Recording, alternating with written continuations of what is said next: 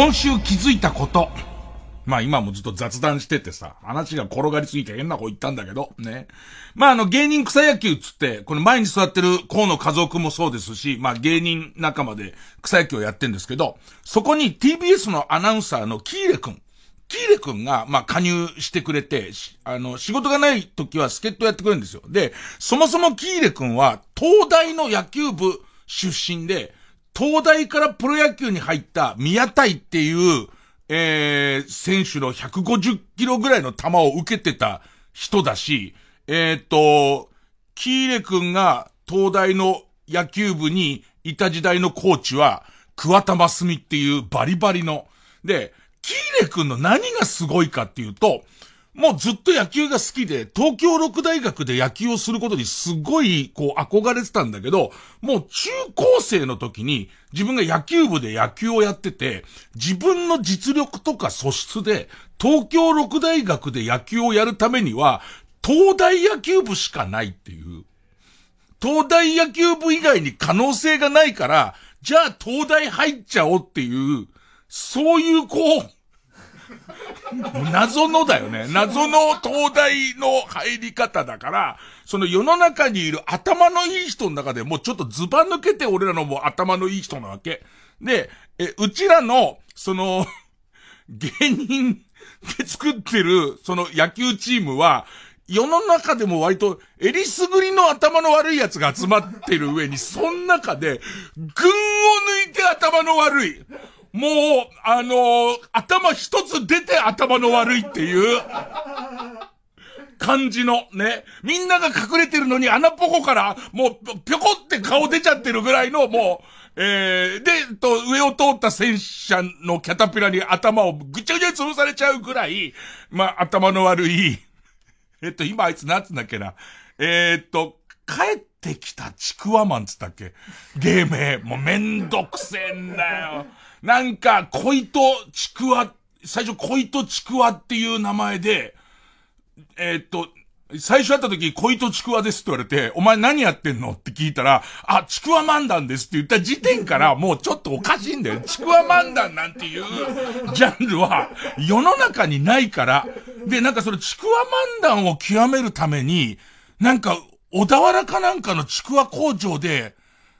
あの、働いてる、2年働いたっつって、ね。全然面白くねえの、それ。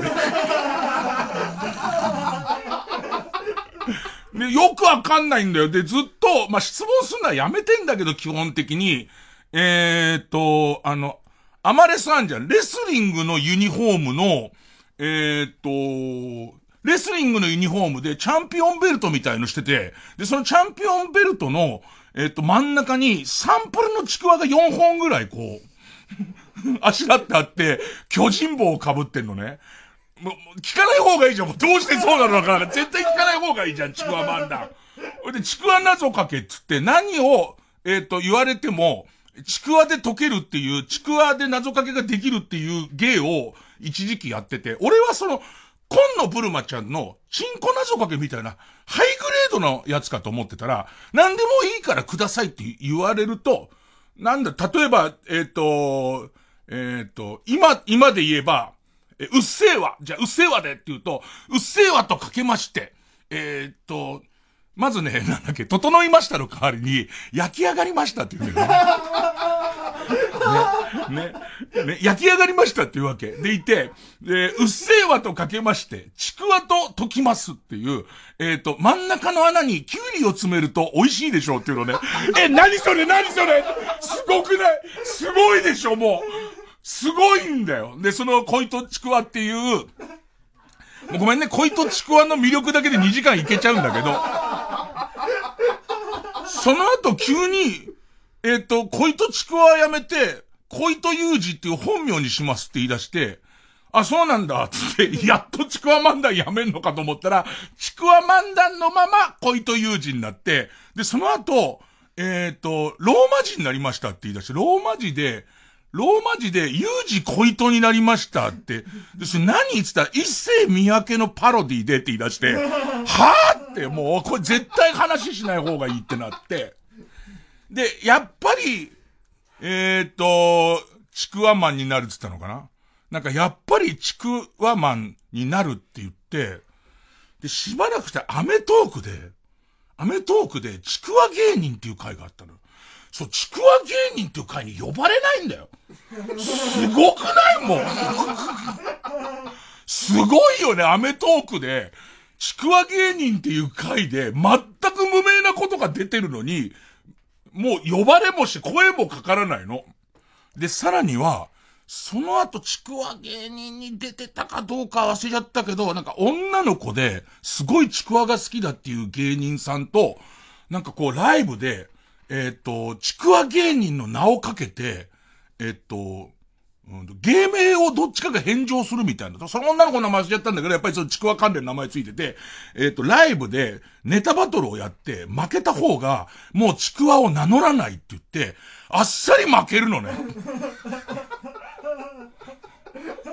で、えっ、と、もうちくわが名乗れないって言った結果、今、帰ってきたちくわマンっていう、まあその、まあ、ちょっと話は余談にまた逸れちゃったんですけど、もうね、底抜けのバカなの、もう。ブラックホールみたいな顔して、いつもブラック、よく、よくさ、あのー、爆笑の太田光が、太田さんが、えー、っと、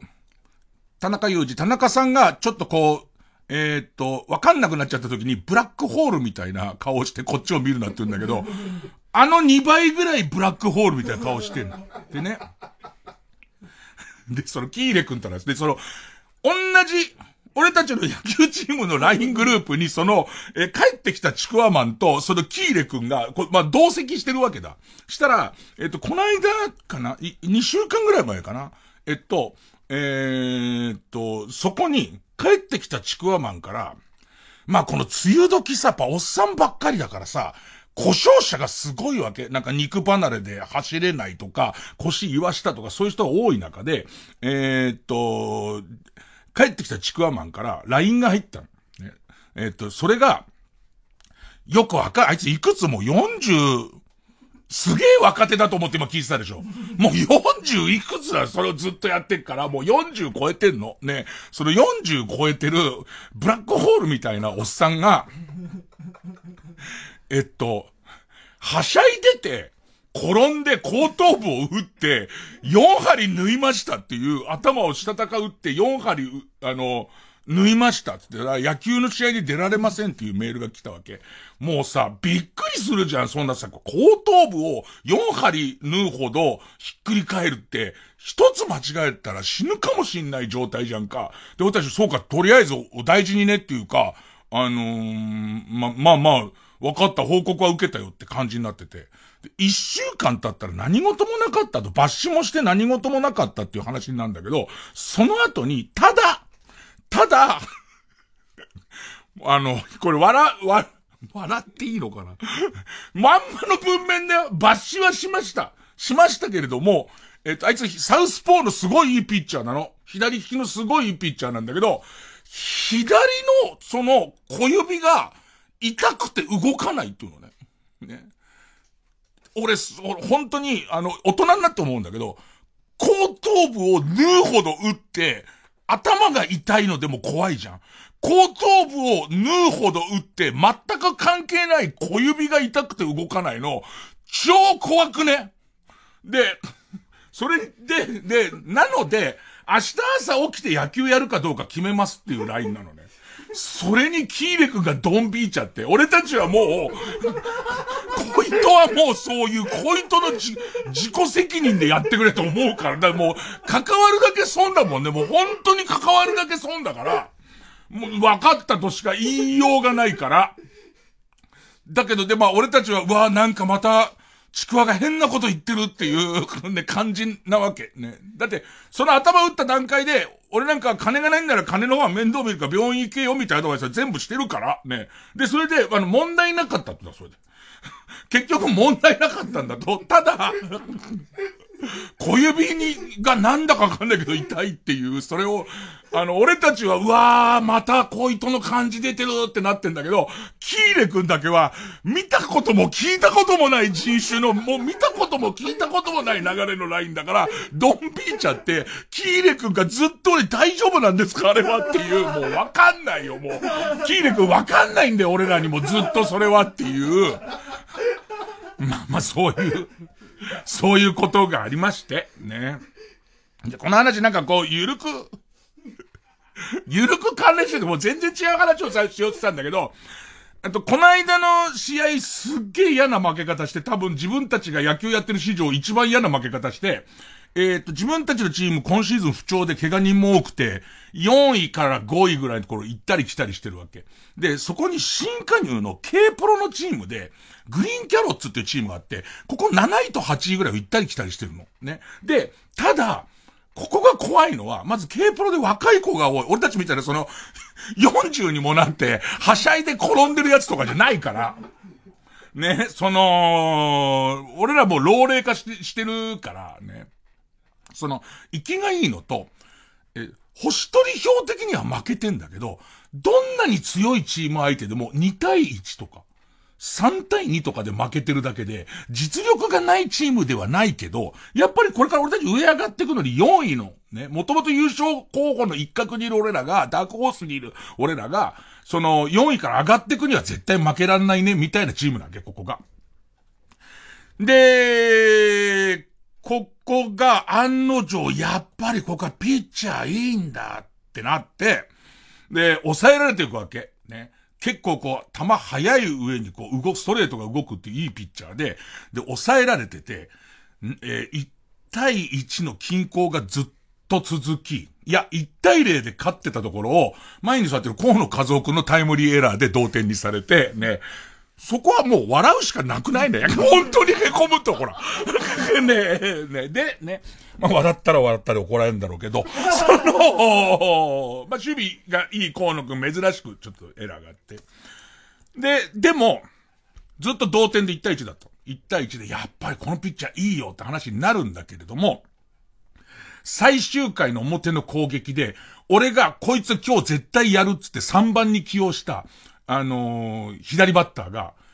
ホームラン打って、で、1点リード。で、1点リードで満を持して、このリーグで一番球が速くて、まあ野球も一番上手い部類の、えー、甲斐優太くんってこう、そこまでキャッチャーやってたのを、守護神的にマウンドに上げるわけ。で、そのマウンドに上げて簡単にツーアウト取って、で、1個内野安打、まあエラー気味の内野安打があってランナー一塁なんだけど、えー、簡単に次のバッターをツーストライク追い込んで、もう、十中八九いけたってところでサヨナラホームラン打たれるっていう、苦し紛れに振ったようなやつがそのままサヨナラホームラン入っちゃって、もう動けない、動けないぐらい、その場で。なんかもう誰も口聞けないぐらい、もう向こうはもうグリーンキャロッツは大騒ぎですよ。ね。で、まあまあ、シュンとしながらこう帰ったし、なんかその、海君自体も、どう励まして、ドンマイっていうのも違う。だってもうみんな膝から落ちてるから、膝から落ちた上でドンマイっていうのもおかしいな。余計気使うし、なんかこう、えー、この世に野球なんかなければよかったのに。ね。今からタイムリープして野球を発明したやつを次々と殺していく方がいいっていう。野球やろうと思ったら殴ってやって、最終的にはグランド戻ってきたら、みんながうんこをついたおむつを被って走ってるみたいな、そういうこう、ね、野球なくなるとこれが流行るんだ、なんつって。大谷なんていろんな色のパンツを頭被ってね、アメリカでね、走り回っちゃって大人気になったりとかしてるみたいなことすら俺ら考えましたよね。考えて終わっていくんだけど、また話が横にずれんのよ。例の老犬がかなり死にかけてまして、ね。え えー、深夜放送でスカッとしたくて、した、したくて夜まで遅く起きてたのに死にかけている愛犬の話するの？ねえ。先週の終わり方もひどかったよみたいな。ね。まあ、18歳のミニチュアダックスフント。ね。今まだ魂と命が宿ってますから、ミニチュアダックスフントですけれども、もうなんか落ちあの、えっ、ー、と、落ちてるダスキンみたいになってるやつ。そうですね。不法投棄されたダスキンみたいなやつがうちにいるんですけども、そいつがこう、ちょっとまたなんか、その、病気が深刻になって、なんか喉に出来物ができちゃったんだけど、それがでかくなっちゃって、で、その、と、わかんない、もうわかんないの、もう、えっ、と、えー、18歳にもなると、明日死ぬかもしれん。急に、その喉にできた出来物が、なんかちょっと、呼吸しづらいって気持ち悪いよ、怖いよ、死んじゃうこともあるし、死なないこともあるみたいなとこで、じゃどうするつって、それは、手術して取ると一応軌道は確保できますよ、みたいな状況なんだけど、今度、18歳は、あの、麻酔に耐えるかどうかわかんないから、麻酔が結構ギャンブルなわけ。で、ギャンブルだから、あのー、お医者さんとも相談してどうするどうするってなった時に、まずこの、気道が詰まって死んじゃうケースは相当苦しいらしいんだよ、やっぱり。その、息ができなくなっって死んじゃうから、相当ある日突然、その、えー、きついことになりますって言っていて、麻酔で死んじゃう場合はもう起きませんっていう死に方だから、じゃあ、どっちが苦しい、もう、もう痛くない穏やかな方がいいから、じゃあ、えっと、そっちにかけましょう。それ麻酔の方にかけましょうっていうことになるんだけど、なんか、その、それは当然生きてほしいじゃん。ね。あの、不法投棄されたダスキンだって、あれが万が一本当に不法投棄されたダスキンにしろ、18年間大切にしてたら、やっぱ大切じゃん。ね だから、ね。で、あのー、麻酔ギャンブルどうするっていう。で、これはもうみんなペット飼ってる人は、えっ、ー、と、くぐるところって言っても過言ではないですよ、そういうところっていうのは。で、まあ、お、俺、そのペット、ペット病院みたいな、そのうちの神さんが信頼してる、その、えっ、ー、と、今まで何度もお世話になってるペット病院に行ってすげえ親身になってやってくれる人で。んで、えー、手術をしますっていうのが多分あれ、さよなら負けした次の日かな？次の次の日かな？ね。でね、俺待ってんだけどさ、その時にさ、そんなこといつも考えないのさ、いわゆる困った時の神頼みみたいなもんでさ、これっぽっちもそれ信じてないくせに、あの、昨日あんな嫌な負け方したってことは、俺には運が溜まっているっていう、それは、あの、ちょうど俺この間までやってた、落語の死神のテーマが、もともとついてない男が、すっごい運が溜まってるから、急にこう絶好調になって確変入って、その確変で運を使いすぎてどうなってくっていう話だったせいもあって、もう一人でこうやって車の中で待ってるわけ、邪魔だからつって、待ってる時に、これは、この間、海がホームラン打たれた分、あの膝から落ちた分、俺のその、野球、草野球人生の中で一番嫌な負け方をした分、運が溜まってるから、うちの犬は大丈夫っていうことになりますわ。っていう、信じてもないの自分100も承知の分かってる。その、えっ、と、自分に対するこう、がん、がんかけっていうか、まあまあそんな適当なことを思ってたら、ことのほか手術がうまくいって、で、その、犬もすぐ、すぐに、何か、何かみたいな。ね、何かありましたか？みたいな感じになってて、な、なんだろうね。あのー、そろそろ帰れば、そろそろ、えっ、ー、と、担当の人に来てもらって変えてもらったら、のダスキンぐらいまでなってるのね。ね、そんなには。ね、で、よかったって思って。で、俺、あの、話半分で願掛けしてたのに、急に会員のとこに LINE して、ありがとうって書いてるのね。もう会はわけがわかんないわけ、そのありがとうの意味が。それで、その後長文で、この間お前がさよならホームランを打たれてくれたおかげで犬が助かったっていう、もうよくわからない。だから、怖いのは人間、家族とか、周りが弱ってる時にオカルトっていうのは必ずどっかに入ってくるから、まあ気をつけろっていう話と、ただメインは、恋とすげえっていう。基本的には恋とちくわすげえっていうね。えー、話、えー、いきます。月曜ジャンク伊集院光る深夜のバカ力。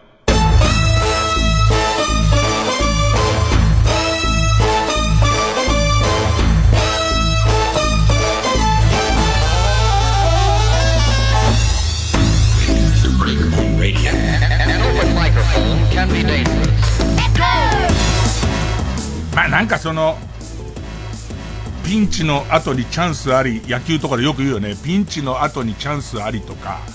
えっ、ー、と、変わったところに打球が飛ぶとか、まああんなのは全部オカルトだって分かってますけど、それと別に、えー、と、貝が打たれようが打たれまいが、えー、俺の犬とは関係ないことは分かってるんですけども、なんかこう、そういう遊び、そういう遊びみたいな、俺の中ではそういう、ななんと姿になんちゃってっていう感じの、えー、遊びなんだけど、これなんか助、助かると嬉しいからさ、なんかわかんない、急に、はい、ラインペイで5000円もらってやるのに、わかんない、ホームラン打たれた。ホームラン打たれたのに、急にラインペンキロンつって入って、あいつすげえ戸惑ってんだけど、伊集院さん腹立ちすぎておかしくなってるんじゃねえかみたいになってんけど、そんなですよ。で、まあまあ流れか、あのね、えっと、昔、辻人生さんっていう人が、だから自分がそのオールナイトの2部をやってる、オールナイトの2部をいよいよ来月から始めることになりましたっていう時に、辻人生さんのオールナイト日本っていうのを見学に行ったんだけど、辻人生さんのオールナイト日本は1曲目の曲をすごい熟考して考えるわけ。でいて、なんかこう感じとしては、卒業シーズンですよね、みたいな話をしてると。まあ、その時正確にその曲だったかどうかは別として、ね、ちょっと時勢がずれるんで。卒業シーズンと卒業式の思い出を喋ってると、いいところで、秋山ディレクターっていう名ディレクターが、あの、尾崎豊の卒業をこう薄めに流していって、で、それのこう尺に収まるように尾崎豊で、卒業、校舎の、みたいな、ね、校舎のカビを、通るかかり、お卒業っていう、ねえ、業者が入ることになったから、そういう感じの歌を、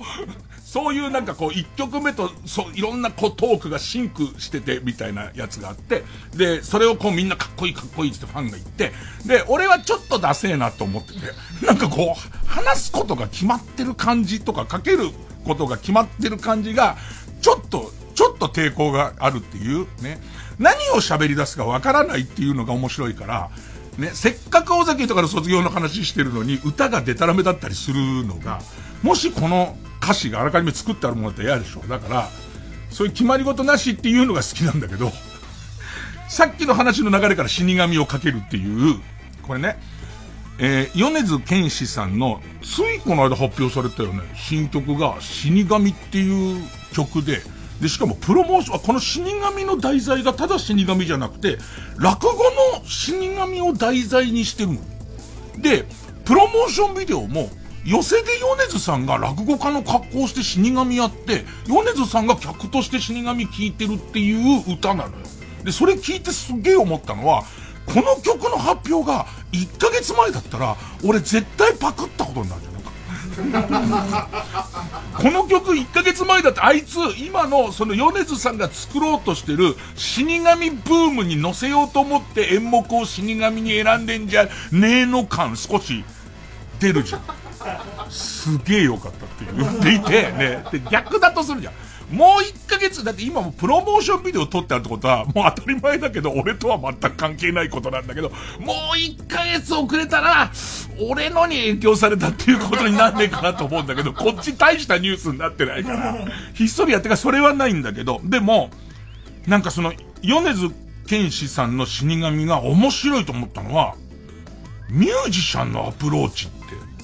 その、死神が聞いて面白くて落語になったり、落語マニアになったりとかする人いっぱいいるのね。で、それはやっぱ落語家のアプローチとして死神をこう聞いたってことなんだけど、なんかね、米津玄師さんは音として、もちろんストーリーもわかってると思うんだけど、音として落語の感じとか死神の感じとかが、うまく言えないんだけど、陰気なじいさんが死神の話してる時の、うだうだうだうだうだってしてる感じを、俺は再現してるような気がしたりとか、その元々の、俺の死神はちょっとリズム違うんだけど、元々の古典的な死神は、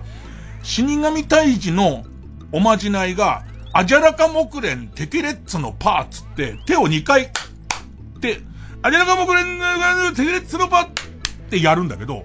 それを音感的にこう捉えるとこういう曲になるのかっつって、なんか落語外の人の落語の捉え方のすごい面白いとこで、それね、今二大アーティストがあって、もう一つは、ハリウッドザコシショウが自分の、えっ、ー、と、YouTube のチャンネルで時そばやってんの。ひどいの。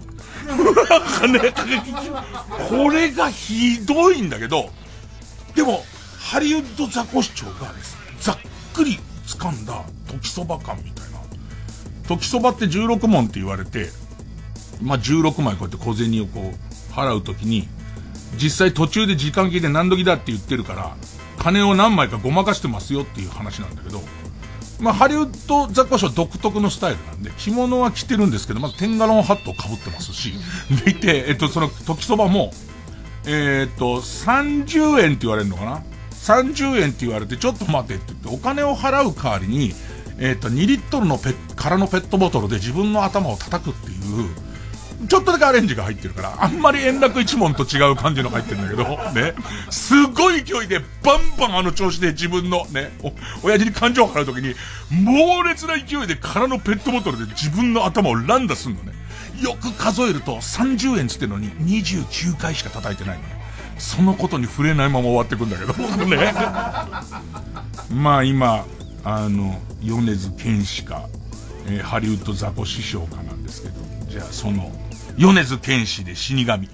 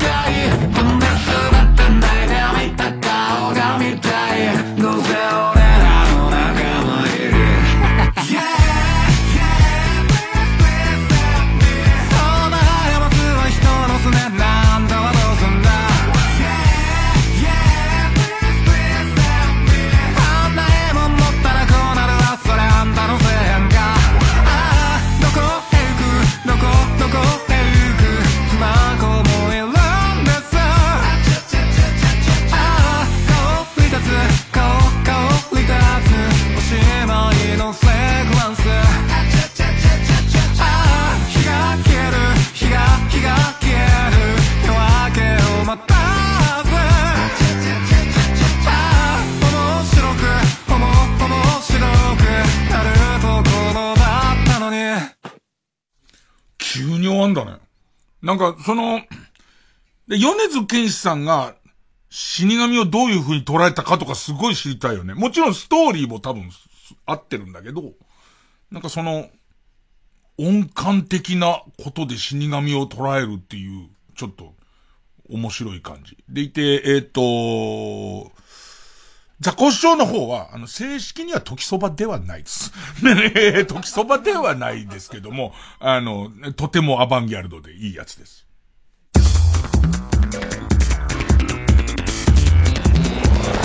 ジャンク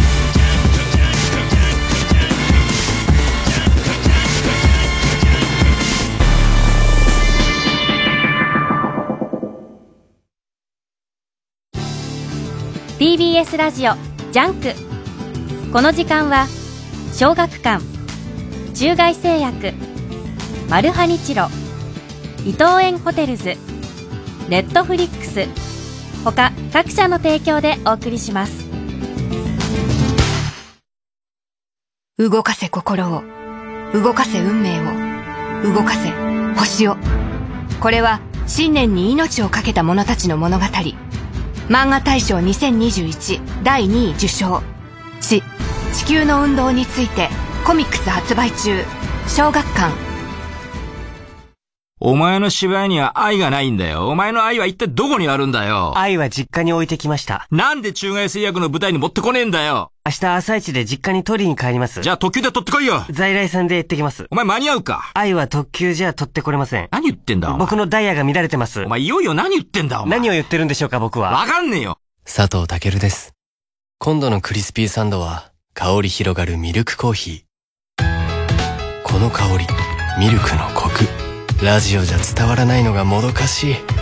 せめて音だけでも。おすそ分け。ハーゲンダッツ。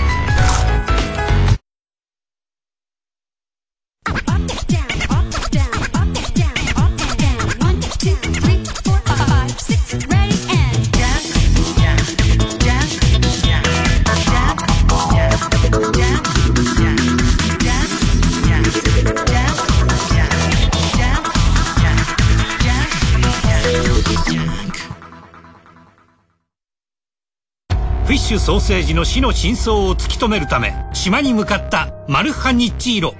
そこには彼らの思いを受け継ぐ者たちが次回「パイレーツマルハニッチーロ」その土地の魚の味をソーセージに込めよう。四国はマダイか。マルハニチロ TBS ラジオ公式 Twitter アカウントでは毎日さまざまな情報を発信していますこれから始まる番組情報やゲスト情報さらには放送の裏話もお届け。たまには中の人の心の声のつぶやきも。TBS ラジオをより身近に感じられる公式アカウント。Twitter で TBS ラジオと検索しアカウント TBSR アンダーバー PR をフォロー。さらに TBS ラジオ YouTube 公式チャンネルでもさまざまなコンテンツを配信中。ぜひチェックしてください。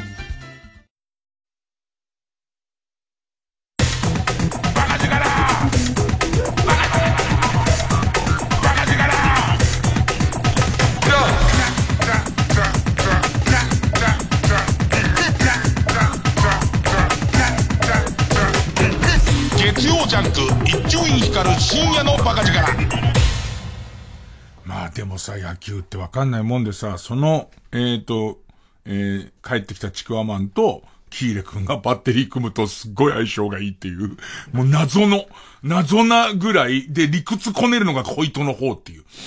その、ちょちょっと打たれると今の組み立てはどうだよみたいなことを、そのキーレ君に対して言って、キーレ君がすいません考えなくリードしちゃってみたいな。もう絶対、絶対キーレ君嘘だよねって思うんだけど、ねえ、まあそんなもんなんだよね。ええー、まあ、最近はね、えっと、ミートピア、ミートピアずっとやってて、で、もうミートピアがびっくりするぐらい、えー、一緒にパーティー組んでたメンバーが魔王に連れ去られちゃったりとか、あとと、全然違う国とかに行くとそこの住民をいっぺんに8人作んなきゃなんなかったりとかで、もう終盤に来てると思うんだけど、何十、多分50人ぐらい、えー、いろんな有名人のミーを作ってて、個人的にはこう、脈略のない、こう、やつを作りたいわけ。自分の周り、普通にみんながやんなら、えっ、ー、と、自分の周りの人みたいなのを作っていくのがいいと思うんです。ね。えっ、ー、と、バイト先の人とかクラスメートとかをどんどん作っていくのがいいと思うんですけど、ただ危険なのは僕昔野球ゲームでそれをやっていて、どんどん病んでいきましたけどね。あの、学校辞めて、えっと、やっと落語始める、始め、始めて、最初の壁にぶつかったあたりの時に、あの、クラスメートとかを全部野球、ベストプレイプロ野球っていう野球ゲームがあって、で、その野球ゲームは、当時、12球団の全選手の名前を変えられるっていう、えー、ファミコンの機能がついてて、それを全員知人に変えるっていう、でいて、その世界をずっと見てるっていう、で、その、えーと、もうみんなちょっと引いちゃったかな？え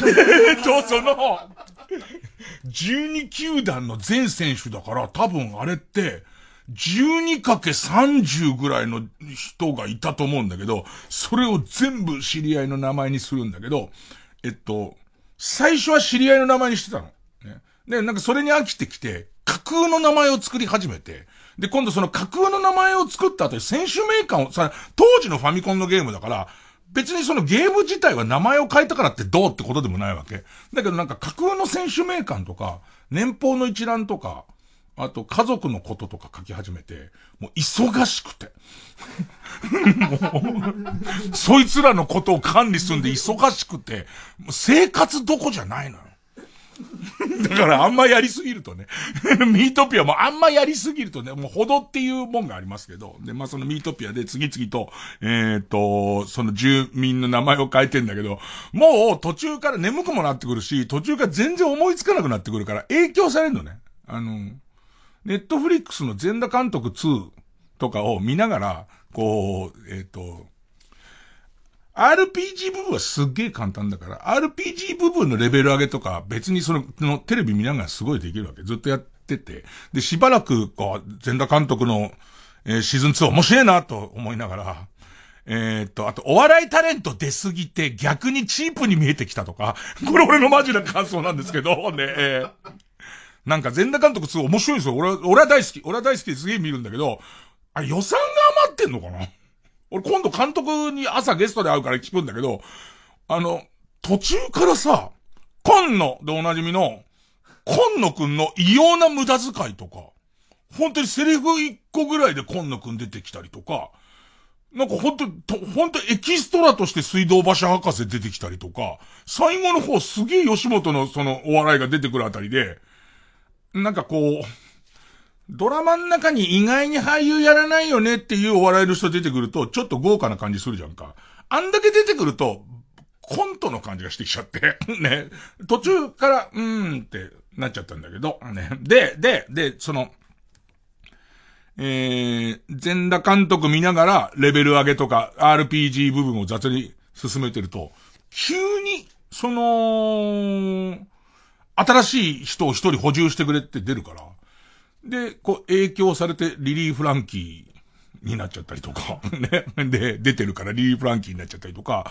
あと、朝まで生テレビをこうやって見てて、で、取り上げてる問題も大変なことを取り上げてんだけど、田原総一郎さんがもう結構こう、その滑舌がもうギリギリのところ、そりゃそうだよね。あの年になるまでやってきて、なった上に怒っちゃってる。もう、その今のこう、えっ、と、内閣のあり方みたいに怒ってすっごいエキサイトした時に、かなりわかんなくなっちゃうの。もう、その、な、何言ってんのかわかんなくなっちゃう上に、スタジオも高齢の人多いじゃん。スタジオもそこそこおじさんたちいっぱいいるじゃん。で、そのスタジオにアクリル板が張り巡らされてるから、カオスになってきちゃって、そのピークで田原総一郎さんが怒ってる時に、誰一人何を怒ってんのかがわかんなくなるっていう瞬間とかがあって、で、そんなの見ながら作ってて、で、またそうやって見てる時に急にまたもう一人追加してくれってなるから、三浦瑠璃とかが、とりあえず急にこう、入ったりしてたら、今はメンバー何になったのかな？えっと、途中ではぐれてたやつが戻ってきたりとかするんで、俺、柴田理恵、三浦瑠璃、えーっと、林家三平、玉袋筋太郎かな？でそういうメンバーでやってんのね。で、一個面白かったのは、えーっと、三人の妖精が出てくるんです。三人の妖精が出てくるんですけど、この三人がもう、全く脈略のない三人を、こう、もう作る、あの、脳みそに発想がなくて、あのえガダルカナルタカ、ダンカン、松尾番内っていう三人の可愛い妖精を作りまして、この妖精がね、ちょいちょいダンスを披露してくれるんですけど、爆笑ね、もう、それが爆笑で、おかしいのが、同じタイミングで作ってないから、一緒に、その、出会うと思ってなかったんだけど、その三人の、その、ガダルカナルタカ、えー、ダンカン、松尾番内が、もう、フリフリの妖精の格好で、すごいこう、俺たちおもてなしのダンスを踊ってくれるところを、えー、玉袋筋太郎がじーっと見てるっていう。タマさんがじーっと見てる感じとかが、だミートピアのいいところは、その脈略がないと思ってたやつ同士が、こう何かこう、その来たりとか、なんかこう、そういうつもりで作ってないのに柴田理恵さんがもうワンワン泣くシーンが出てきたりとか、その感じとかが面白くて、多分そろそろ終わりになると思うんだけど、俺思ったのはね、今後こういうゲームを作る、昔からちょっとその構想なんで、今後こういうゲームを作ってほしいなと思うのって、その作ったゲームを人に遊ばせるのが面白いと思うんだよ。俺、人の作ったこのゲームを遊んでみたいってすごい思うんだけど、なんか俺の自己満足だけで全部終わっていくじゃんか。なんかそれがすげえもったいなくて、ああいうゲーム最終的にはなんかそうやってこうみんなで氷、まあ、あれがめんどくせえんだろうな。俺が一人で作ってキャッキャやってる分には肖像権とか関係ないけれども、そういう意味じゃもう、その辺のことを、えー、配信するなら、クリアしろみたいになるのかな。ね、一曲、ね、一曲かけたいんだけど、またあれコードでいいの、あの、今週二つあったんだけど、中村正俊さんの、デンマーク農場っていう、デンマーク農場って歌なんだけど、これの歌詞が、デンマーク行ってねえなっていう、あの、なんつうのかな。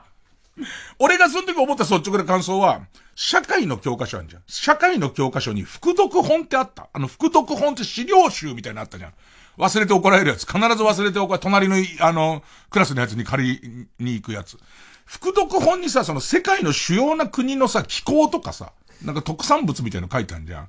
デンマークの、なんかこう気温とか、特産物みたいのを、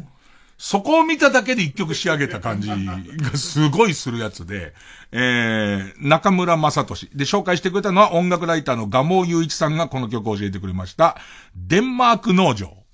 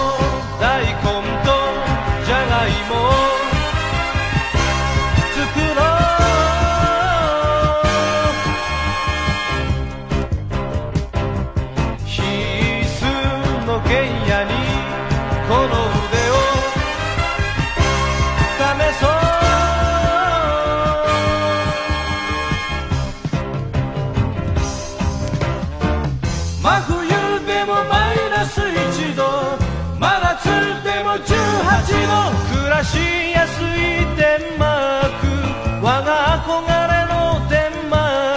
「砂糖大根と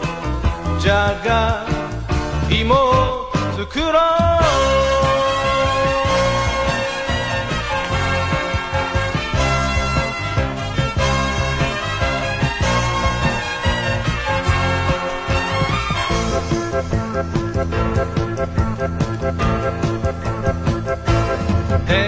デ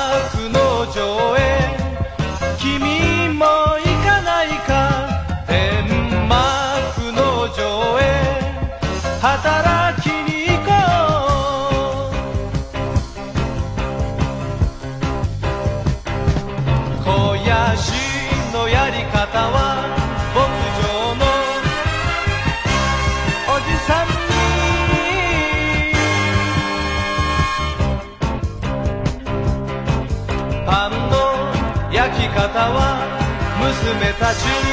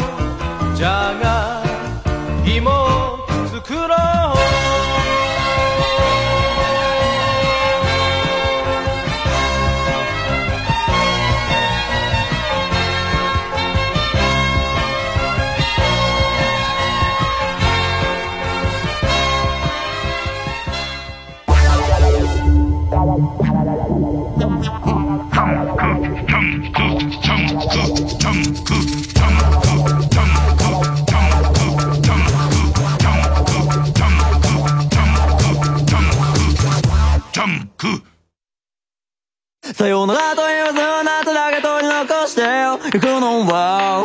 あまりにも鮮やかには僕が映るからただ僕だけのためにそう言葉残していくのはあまりに乱暴なんだここで小林私の後付けをお聞きください。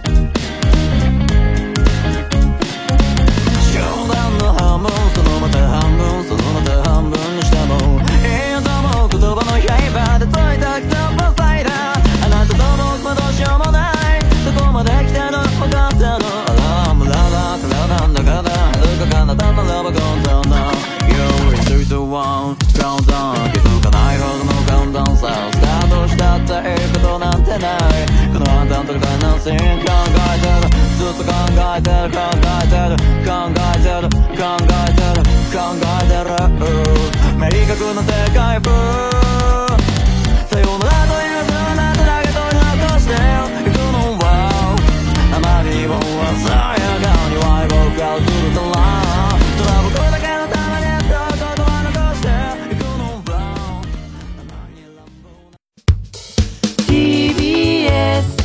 ラジオ月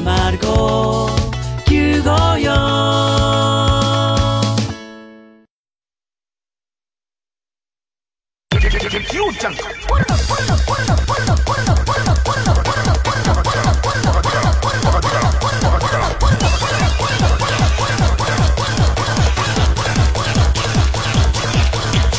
伊集院光る深夜のバカ力でも全裸監督、まあ、結局毎回言ってるけどさ、面白いなと思って、一気にその8話全部見ちゃうから、もう次、ま、ま、シーズン3があるかどうか知りませんけれども、結局、せっかく8本作ってくれても、1本だよね、あれはね。で、あと今週はありがたいことに、仕事で、あのコング対ゴジラの試写を見せてもらって、あ、でもね、ありがたいことにかどうか微妙なのは、えーっと、それこそ、あ、安心してネタバレは一切言わないです。ネタバレ一切言わないくて。だからゴジラファンの人大変なのは、このコング対ゴジラすごい待ってた人は、あの、コロナで、いきなりすげえ延期になって、それ、アメリカでバンって公開して、もうブルーレイも出ようっていう時に、えーっと、いきなり、いつやっかわかんねえってね、あの、公開日未定っていう延期の仕方をしちゃったから、どんどん SNS でネタバレ入ってきちゃうわけ。で、もう、もう、本当に勘弁してくれってなってたっていうのを知ってるので、ネタバレはしません、しませんけど、あのー、コング対ゴジラ見せてもらったのが幸せかどうか難しいところは、みんなが心待ちにしてるところにちょっと早く見せてもらったのは、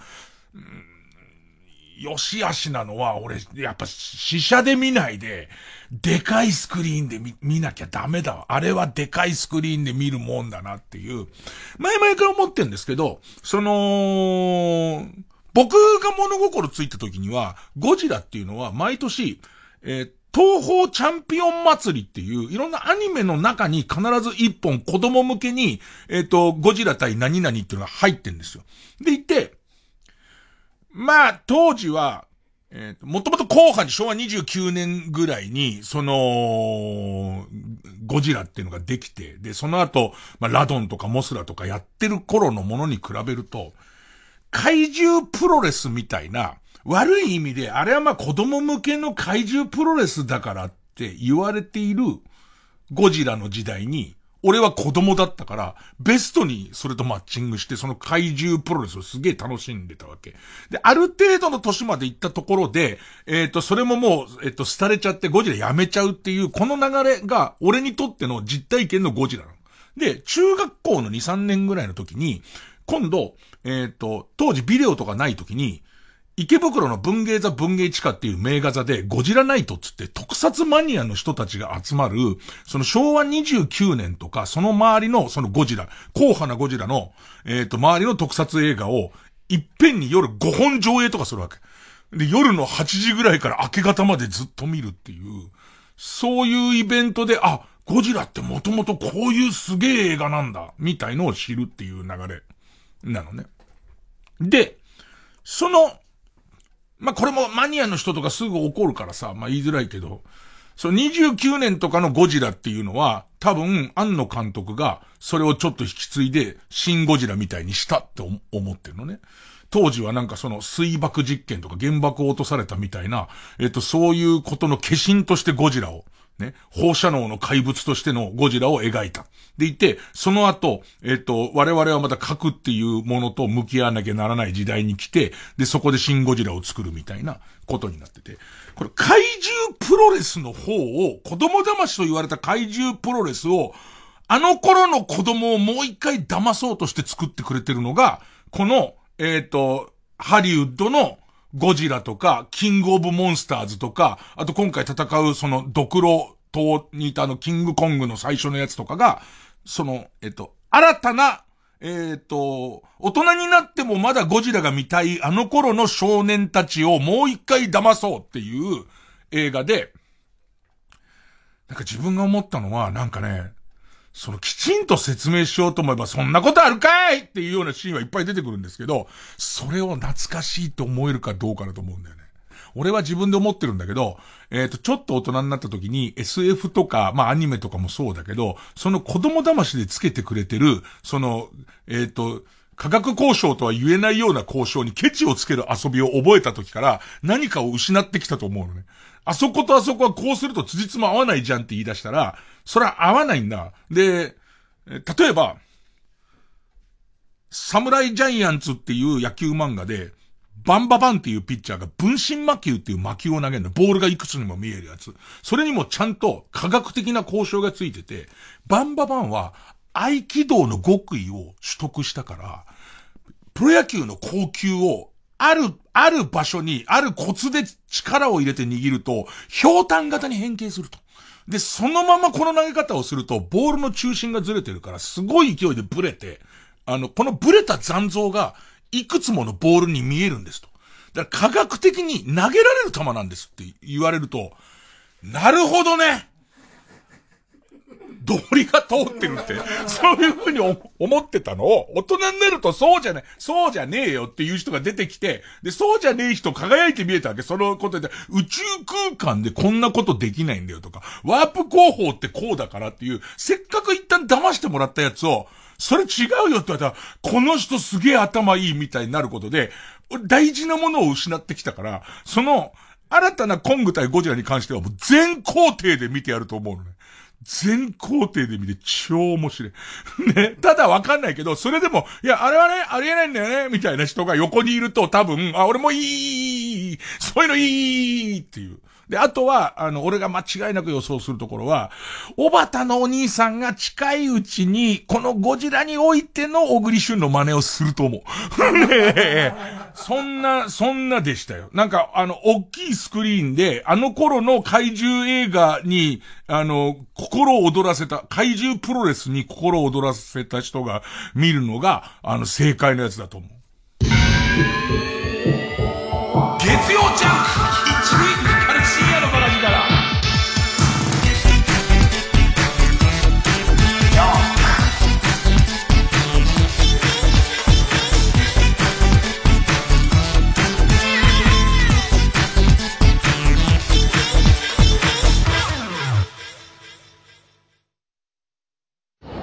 松田くんもしよかったら私と温泉行かない？えいきなり？よよ喜んで。よっしゃーこれで5人目。5人目？仲間が増えればどんどんお得。伊藤園ホテルズの学割プラン。いい湯加減旅加減伊藤園ホテルズプレイステーションプレゼンツマイゲームマイライフ7月1日のゲストは声優で歌手の豊崎亜紀さん本人たち聖地巡礼だ。そうなんです。だから、ウォッチドッグスの世界観とは真逆ではあるんですけど、ね、ここでライブやったんだねって言いながら。あね映画もそうですよね。そうか、そうか。詳しくは木曜夜9時から。TBS ラジオ主催伊藤蘭コンサートツアー2021ビサイドユーファンファンキャンディーズ10月28日29日中野サンプラザで開催。最新アルバム「 Beside You からの曲とキャンディーズソング満載のセットリストです。詳しくは TBS ラジオイベントページをご覧ください。TBS ラジオジャンク。この時間は小学館中外製薬マルハニチロ伊藤園ホテルズネットフリックス。他各社の提供でお送りしました。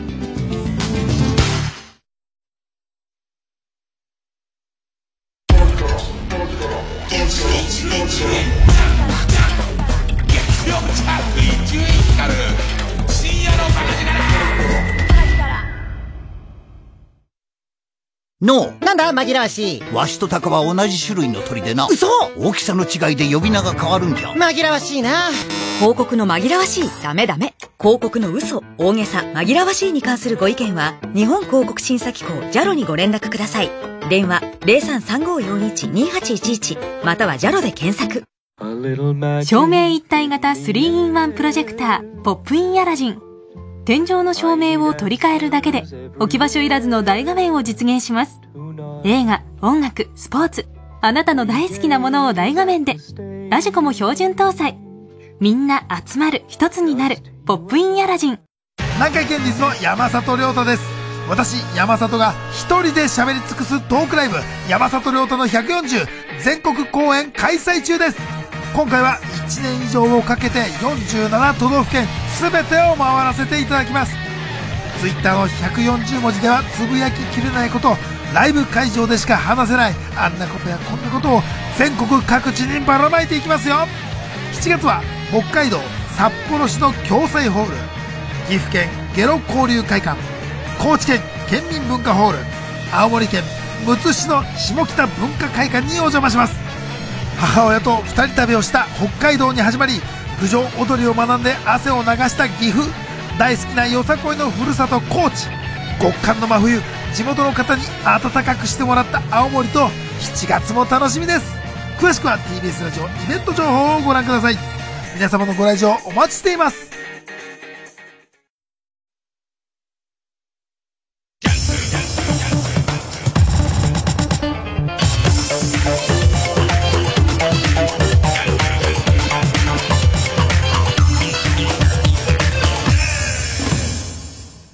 そう、参考になるのは、あの、俺、だからその、新しいゴジラと、えっ、ー、と、ゴジラ対キングオブモンスターズと、あの、ドクロ島のキングコングのやつ、全部面白いと思ってるから。だから、もう、それ違うってなってくると多分俺の意見と全然違うんで、難しいんだよね、そのね、じゃあ全部口頭無形でいいかっていうと、なんかそれ、それは無理みたいになるんだけど、俺のレベルで、その、の全工程からは、全然はみ出ねえから。なんかもうすげえ楽しく見ちゃった。ねあとあれ、見た。これも仕事で、幸せな仕事だよ、ほんと。あの、劇団四季の、えー、アナと雪の女王を見に行って、で、え、っと、ミュージカルのやつ、なんか、プレビュー公演みたいなのあんのね、関係者集めてみたいなやつあんだけど、あのー、俺、アナ雪、すげえ気になってたのは、映画のアナ雪が、俺意外に、意外にダメで、意外でもねえか。映画のアナ雪がダメで、あのー、アアナの、えっ、と、アナと雪の女王ってさ、あ、アナ、あんまりにこう、 Let it go ってやってる人が、えっ、と、えー、主、主役でアナなのかってちょっと思っちゃいがち。雪の女王なんだ、あいつは。だからあいつね、エルサ。あいつはエルサで。で、エルサの妹のアナっていうやつが、俺は映画だとすげえムカつくの、なんか。お前、お前のせいじゃん、そもそも、みたいな。なんかアナは、えっと、雪の魔法みたいのが、えっと、あ、違う、雪の女、エルサは雪の魔法みたいのがずっと使えるから、使えるのを、お父さんとお母さんから、その力絶対使う、危ねえから、つって。危ねえから使うんじゃねえぞ、それって言って。それお前は悲しいかもしれないけど、お前に触るとみんなかぶれっから、つって。でいて、その、やめとけやめとけなんて言われてるわけ。ね。で、えっと、そしたらその、妹の、アナが、お姉ちゃんまたやってやってみたいな。やってやってみたいな。あの、漆の汁出すやつみたいの。あの、お姉さんのと得意なマジックのやつやってくれるなんつって言って、で、あんま、あんま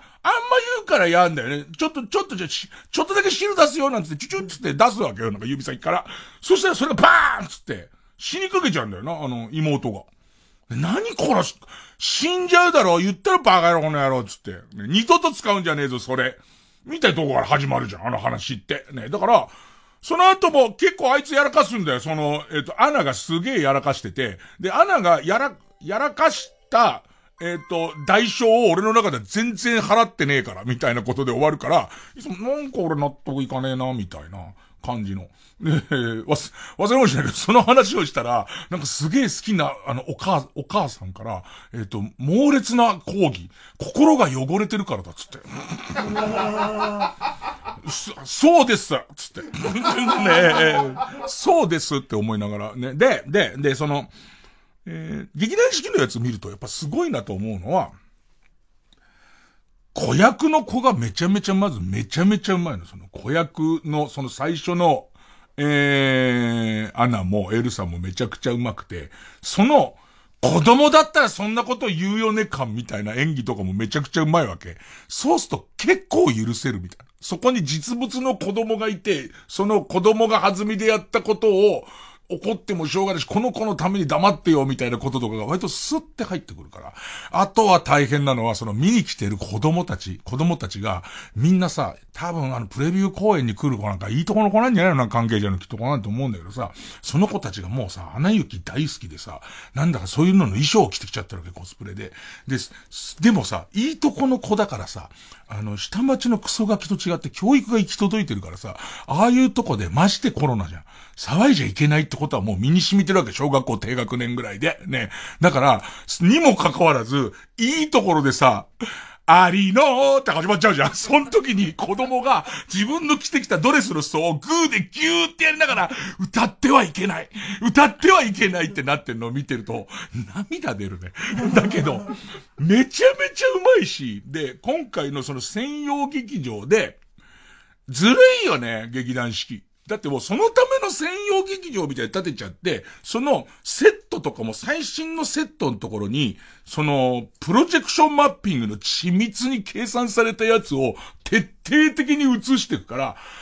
ああ、生で見てて、凍るってこういうことなんだみたいな、吹雪が止むってこういうことなんだみたいのを、踊りと歌とその緻密に動いてるプロジェクションマッピングで全部浴びせてくるじゃんか。で、それ子供耐えさせんのも返すな。もう子供ももう虜だから歌いたくてしょうがないみたいな感じで、ムズムズしながら、でも終わったところで子供がなんか精一杯手叩いたりとかする。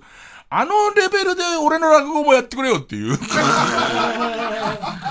こっちの表現力が、向こうはさ、表現力プラスそのプロジェクションマッピングやってるけどさ、俺なんか目線だけで死神表現するのができないんだからさ、プロジェクションマッピングで出しちゃってくれってる、それ。そのだって、こっち側こんなさ、100キロ超えてる体でさ、その、何？えっ、と、骸骨にわらばんし貼り付けただけみてえな顔のじじいを表現しきれてないんだからさ、それはさ、俺だからずっと白塗りで出てくるから、から俺に移せよっていう。ね、その、式の技術で、俺、だからもう、俺は、俺はスクリーンとして生きるからさ。だから、そのね、いちいち死神になったりとか、そのなんつうの、その急に元気になった時とかに、その、げ、老、その、病気で死にそうだったやつが、そのアジャラカ木蓮で、急に元気になっちゃうとことかを、プロジェクションマッピングでやってくれればさ、俺の、な、俺の評価も上がると思うんだけれども、ね、まあ、評価が上がると同時に波紋になるとは思うんだけれども、まあ、やっぱりなんか劇団四季、すげえなっていう、ね、もうほんの5年前までは、ミュージカルなんか誰が見るってなってたんですけど、やっぱ見れちゃったね。えー、じゃ曲えー、本間愛花。テフ、非調。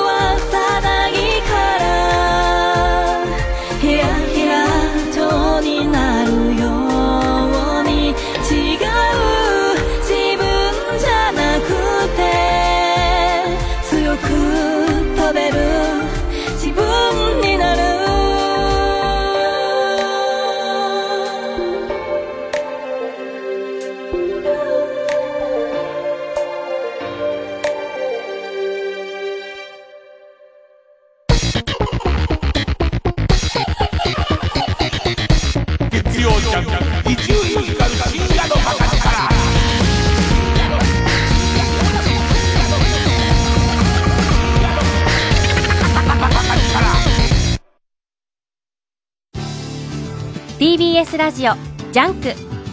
この時間は小学館中外製薬マルハニチロ伊藤園ホテルズネットフリックス他各社の提供でお送りします。ドラマも大ヒットしたミステリー漫画「テセウスの船」その作者東本俊也が最新作では日本中を感動で包み込む。医療ヒューマンドラマ「プラタナスの実」小児医療の最前線で描かれる家族の愛。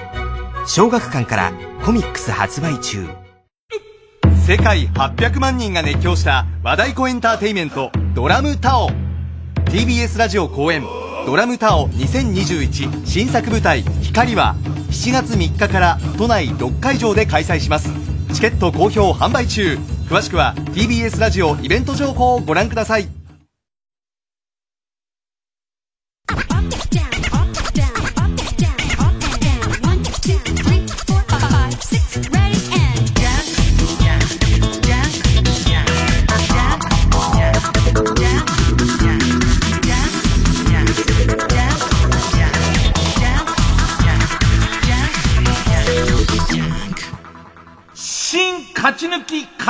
合戦会。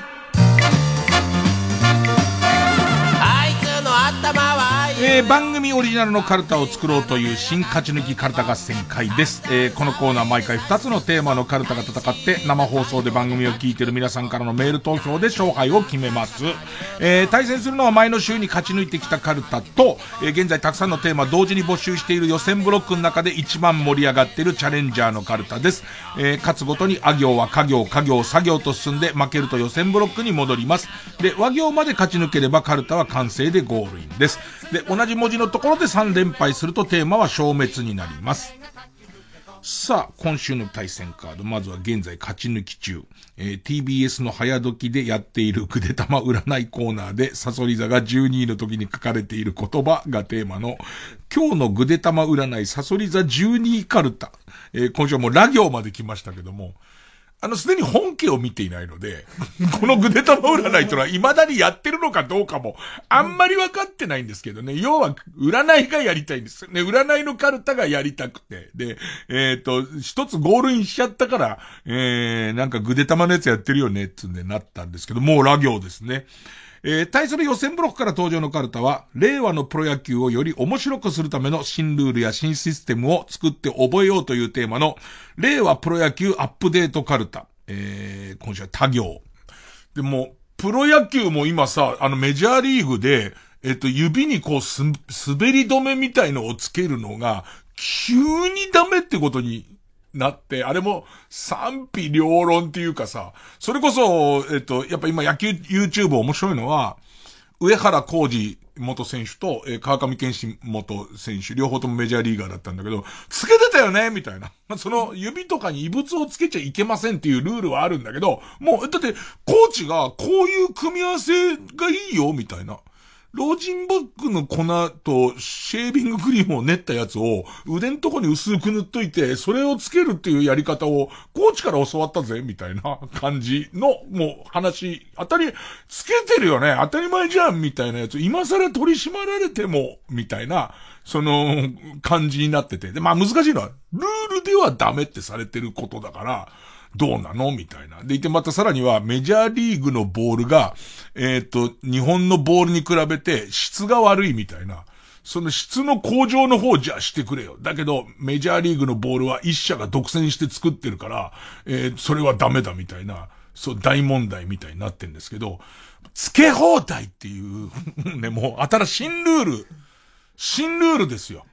あのー、ココイチの、えートッピングみたいにもいろんなやつあって、ちょ、それとそれ混ぜてくれるみたいな やつを言いながら、つけをち、小さい小皿にマヨネーズとか、七味とかこうやっていっぱいあって、それがワゴンに乗ってて、これつけてこうか、みたいなやつとかを、こうやっていくみたいな新ルールもまあ作ればね。さあ、えー、じゃあまず行きましょうか。えー、先行こちら。今日のぐでたま占いサソリ座12位カルタ。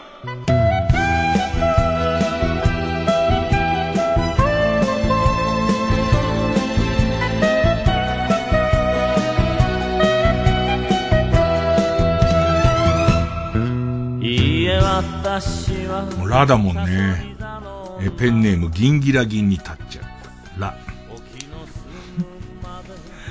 占いだからね。占い11位まで、まあ、10位ぐらいまで見て、おい、まだ出てないってことは、サソリ座12じゃねえかと思ったら12位って出て、そこに書いてあることね。ラ。ラップバトルで、相手が最後に、ヨー俺はお前の実の父親、父親だぜ大きくなったな、ヘイヨーと言い、あまりの衝撃に絶句してしまい、ラップバトルに負けてしまうかも。急にペンネーム大自然守るラ。ラップバトルで、思いつくことは一緒だよね。ラップバトルでカチンときて普通に手が出ちゃうかもって。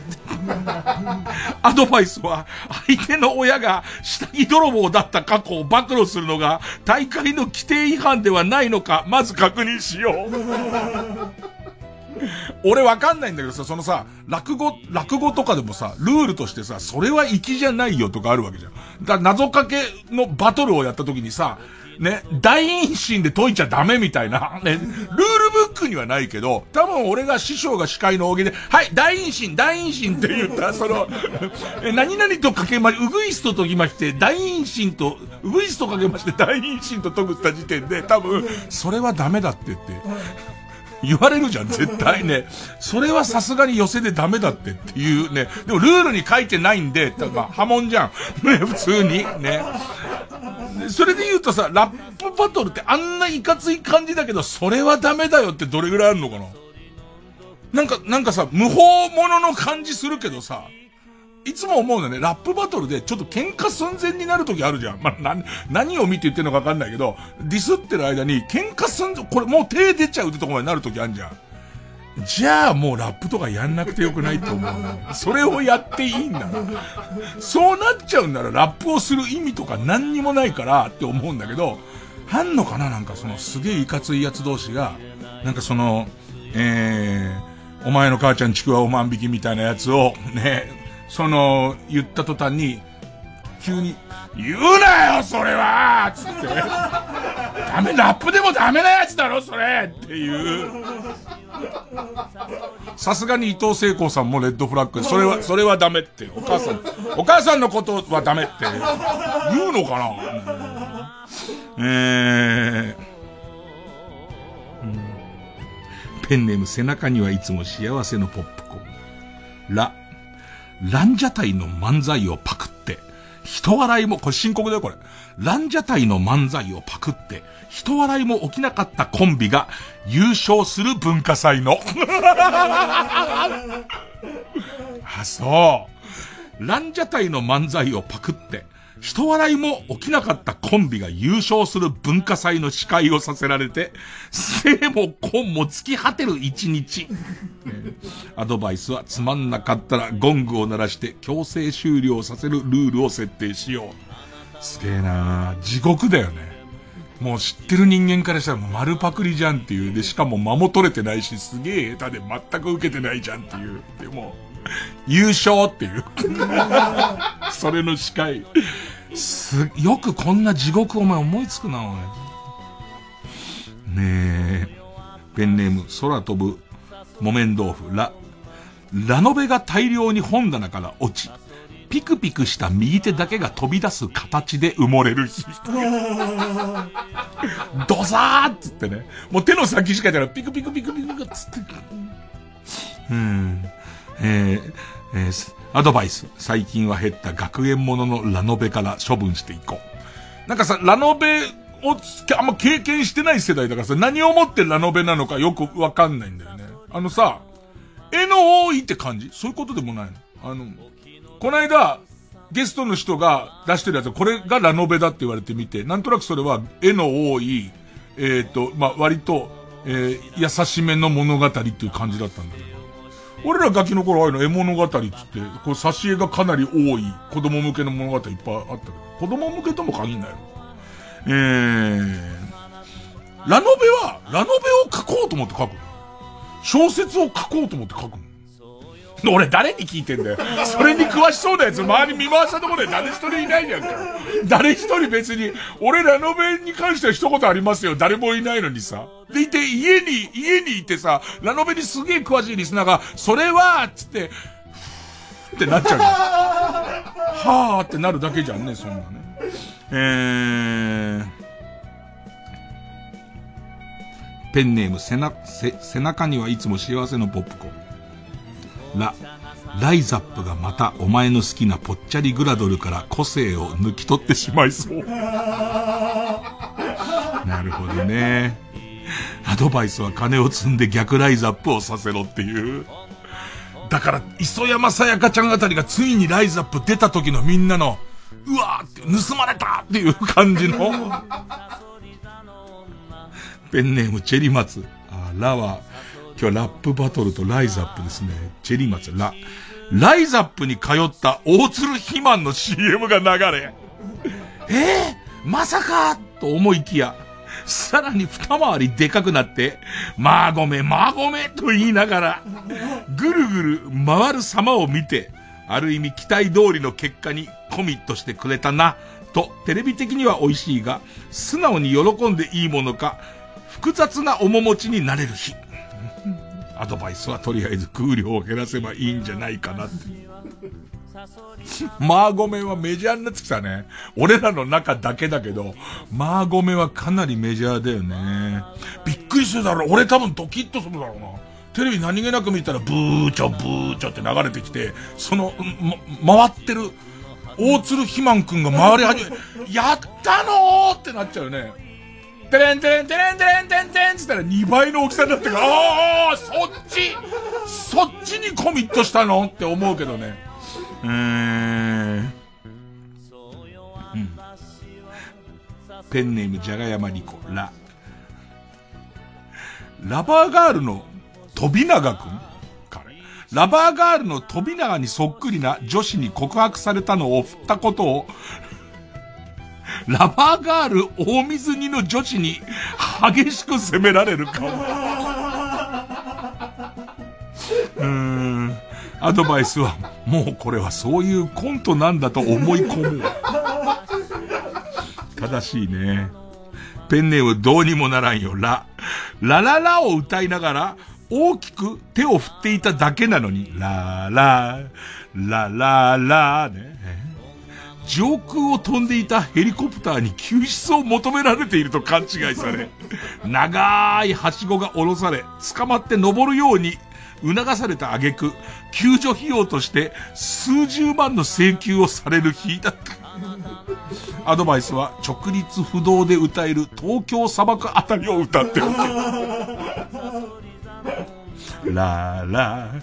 ラララ、ラララ、バラバラバラバラバラバラバラ。そこで動かないでいてください今避難場所を下ろしますっていう。違うっつってんのに。聞こえないのもう、バラバラバラバラバラって言っちゃってるから。うん。ペンネーム大自然守るラ。ライスおかわり自由の食堂に行ったけど、ジャーの前に、少し具合が悪いおじいちゃんの布団が引いた。俺昔こう思い当たる店あったわ、町中華で。もう、お水のサーバーの横のとこにちょっと具合悪いおじいさん寝てんだよ。だからなんかちょっとこう、お水がすげえ取りに行きづらいっていう。ライスおかわり自由の食堂に行ったけど、ジャーの前に少し具合が悪いおじいちゃんの布団が引いてあり、ご飯を盛りにくいかも。アドバイスは、おじいちゃんをまたいで、ジャーの前に立つと、パンティーをガン見してくるので気をつけよう。うわぁ、急に思い出したなぁ。なんか、先代のおじいちゃんがもう、その、厨房は引退しちゃってんだけど、やっぱ自分のお店だから、ずっといるってお店、下町すげえよく、あったよね。すげえあった。おじいちゃんずーっと見てんだよね。めちゃめちゃ見てるおじいちゃんいたわ。俺も特定の店だわ、今。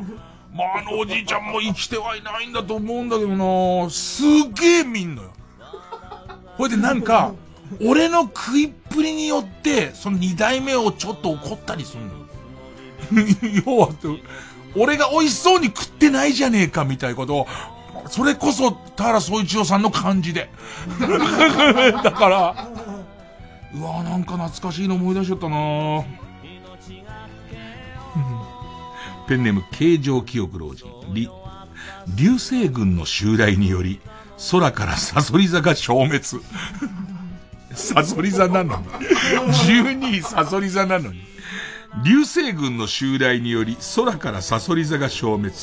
明日からは星の並びがロゴに似ていると理由で創設されたテモミン座になる予感。いくつかなくなると何のテモミン？アドバイスは、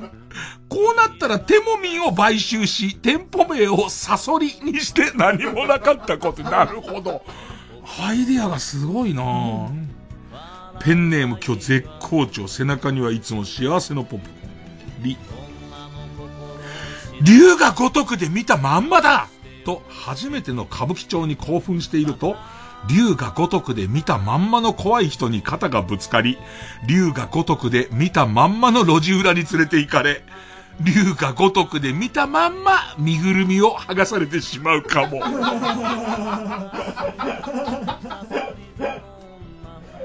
顎でしゃくられて、ドア開けろ、つって。ねねあ、竜が如くで見た感じだっつって。ね竜が如くで見たまんまの飛び蹴りしてくるやついるからね。路上で飛び蹴りするんだ本物もなんつって。うんえー、ペンネーム口癖はソイソース。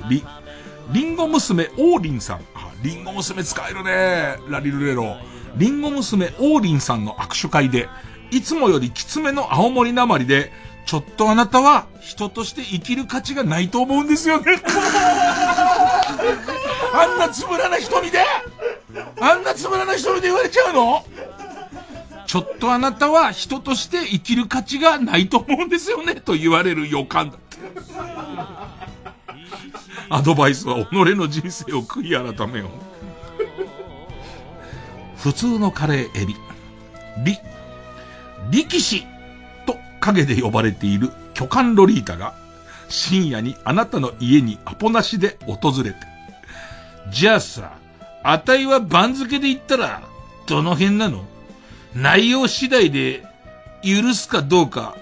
決めっからさ。と、リンゴを片手で握りつぶしながら詰め寄ってくるよか。これいいのは、いいのは、その、もう本当にこのコーナー書いてくる人すげえなと思いながら、おそらくリーでリンゴを最初浮かんだと思うんだよね。で、それからリンゴ違うなってなったんだけど、形跡が残ってんだよ、なんかね、その、巨漢ロリータが片手でブッシャーってやる。で、別にこの時点で切れてる様子じゃないんだよね。切れてる様子じゃなくて、じゃあさ、あたいは番付で言ったらどの辺なの？その内容次第で、ブッシャー許すかどうかは決めるから。怖えアドバイスは、横綱は強すぎ、序の口は弱すぎという理由で張り手を食らう可能性大だと。いい感じの位置づけで響きが少し可愛い、小結びはどうか。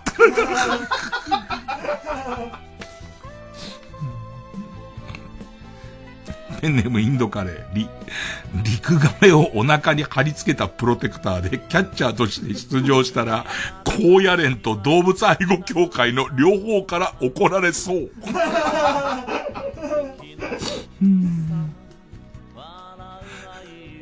ペンネームマイペース。占いですかねみんな。忘れがちですけどね。ル、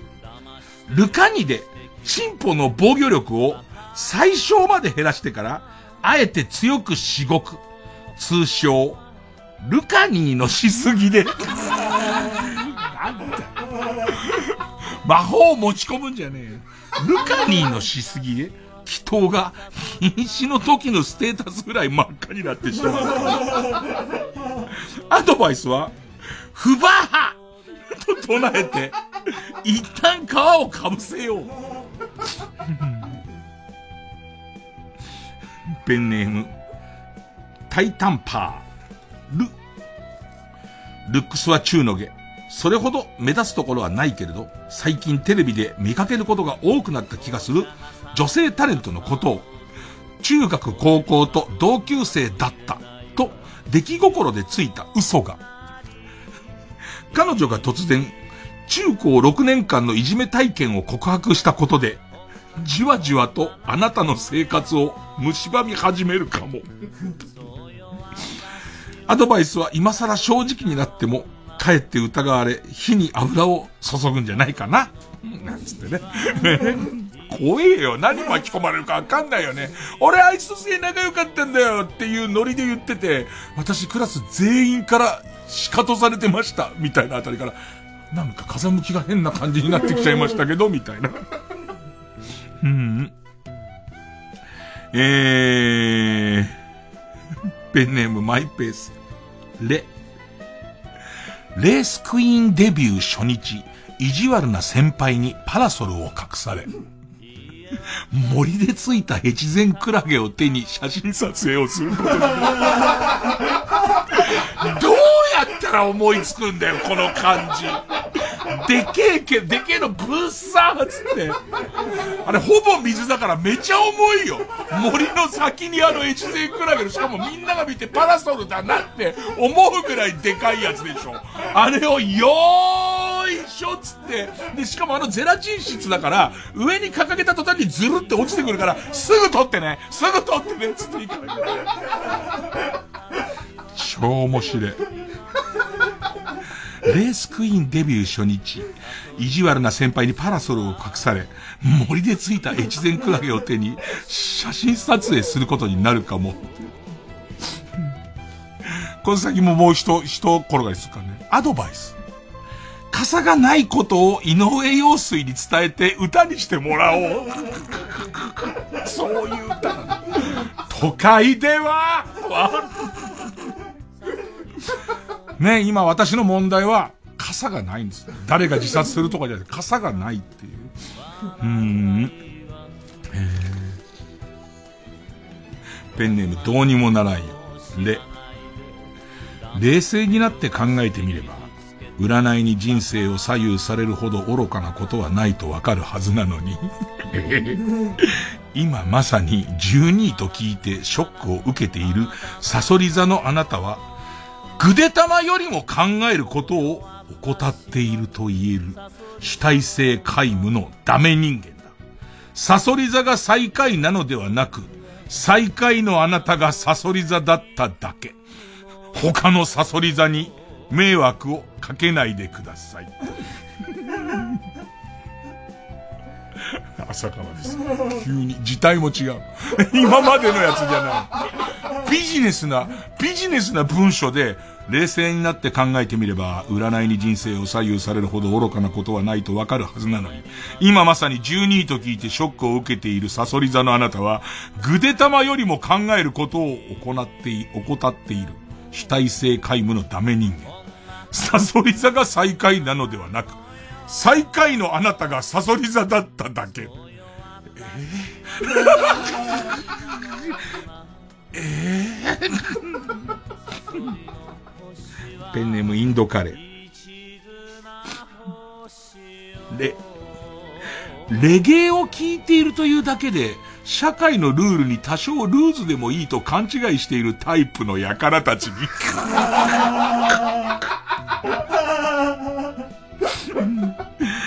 レゲエを聴いているというだけで社会のルールに多少ルーズでもいいと勘違いしているタイプの輩たちのたまり場に、あなた行きつけの大戸屋が選ばれるでしょう。そう、もうオアシスだったのに。アドバイスは店舗に苦情を入れても店側の負担になるだけなので、手っ取り早く警察を呼びましょう。同じくペンネームインドカレー、レ。レボリューションと言いながら地球儀で殴ってくるゴージャスのメイクをした知らない人が。ゴージャスのメイクをした知らない人の正体が普段は優しい幼稚園の先生だったことを知る日。彼がああなってしまったいきさつと現代日本に潜む闇について考えてみましょう。へー、ペンネーム田中ロ。ローカル路線バス VS 鉄道乗り継ぎ対決旅で鉄道チームで参加することになったが、あなたのミスで敗北してしまい、怒り狂った村井美樹によって、右半身はバス、左半身は鉄道に引っ張られ、真っ二つに裂かれるかも。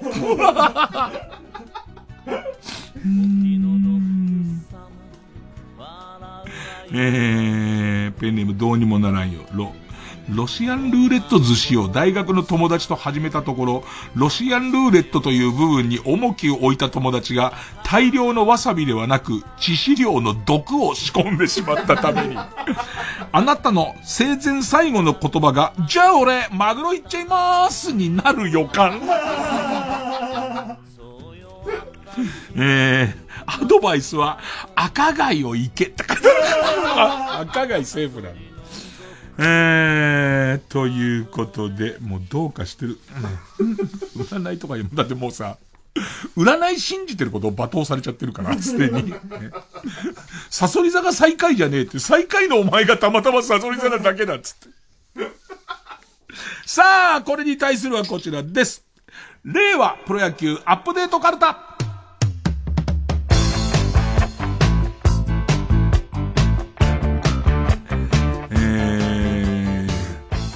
ペンネームオーシャン。た、他行です。代打の神様と呼ばれている選手は、神様の格好をしてダグアウトにいなければいけない。神様だからね。見てる人も、まだベンチに代打の神様がいるっていうことが分かった方がいいじゃないですか。よく途中で、その野球、僕ら野球知ってる人間は野球中継を見ると、8回とかに、その自分が見てない間に、その代打の神様がもう使われちゃってる可能性があるわけ。ね。阪神タイガース、八木選手とかが、あれ、もう出たのかな？まだ切り札残ってんのかな？っていう時に、ちゃんと八木選手が、もう、ゼウスみたいな格好で言ってくれれば、ね、あ、まだヤギいるんだっつって。言って、出た後脱いじゃえばいいだけだから、あ、まだいる神様っていうね。えーペンネーム、ドクロの場所、えーペンネーム、えー形状記憶老人、た。退場を言い渡された、言い渡された時は、サングラスをかけた黒いスーツの男に連行されるスタイルで立ち去る。退場って言われると、もう、両、両手を、両、両、両方からサングラスかけた人がいて、でいて、骨の馬車みたいのに乗せられて、で、どこぞに去っていくっていう。ああ、もう退場になるなんてやめておこうとか、あとその、いろんな人見てるじゃないですか。暴言を吐いたり、審判を小づいたりとかすると退場ですけど、子供たちが見てると、退場になるとあんな怖い目に遭うんだ。ななんか、あの、センターに向かってその、骨の馬車で走っていって、センターの漆黒に消えていくみたいな。うんえー、ペンネームポラード、ポラード滝谷。た、辰年に、辰年生まれがドラゴンズに入団した場合は、ドラゴンズに5勝のアドバンテージを与える。トラ年にタイガースの選手にもね、あげてほしいですけどね。えー、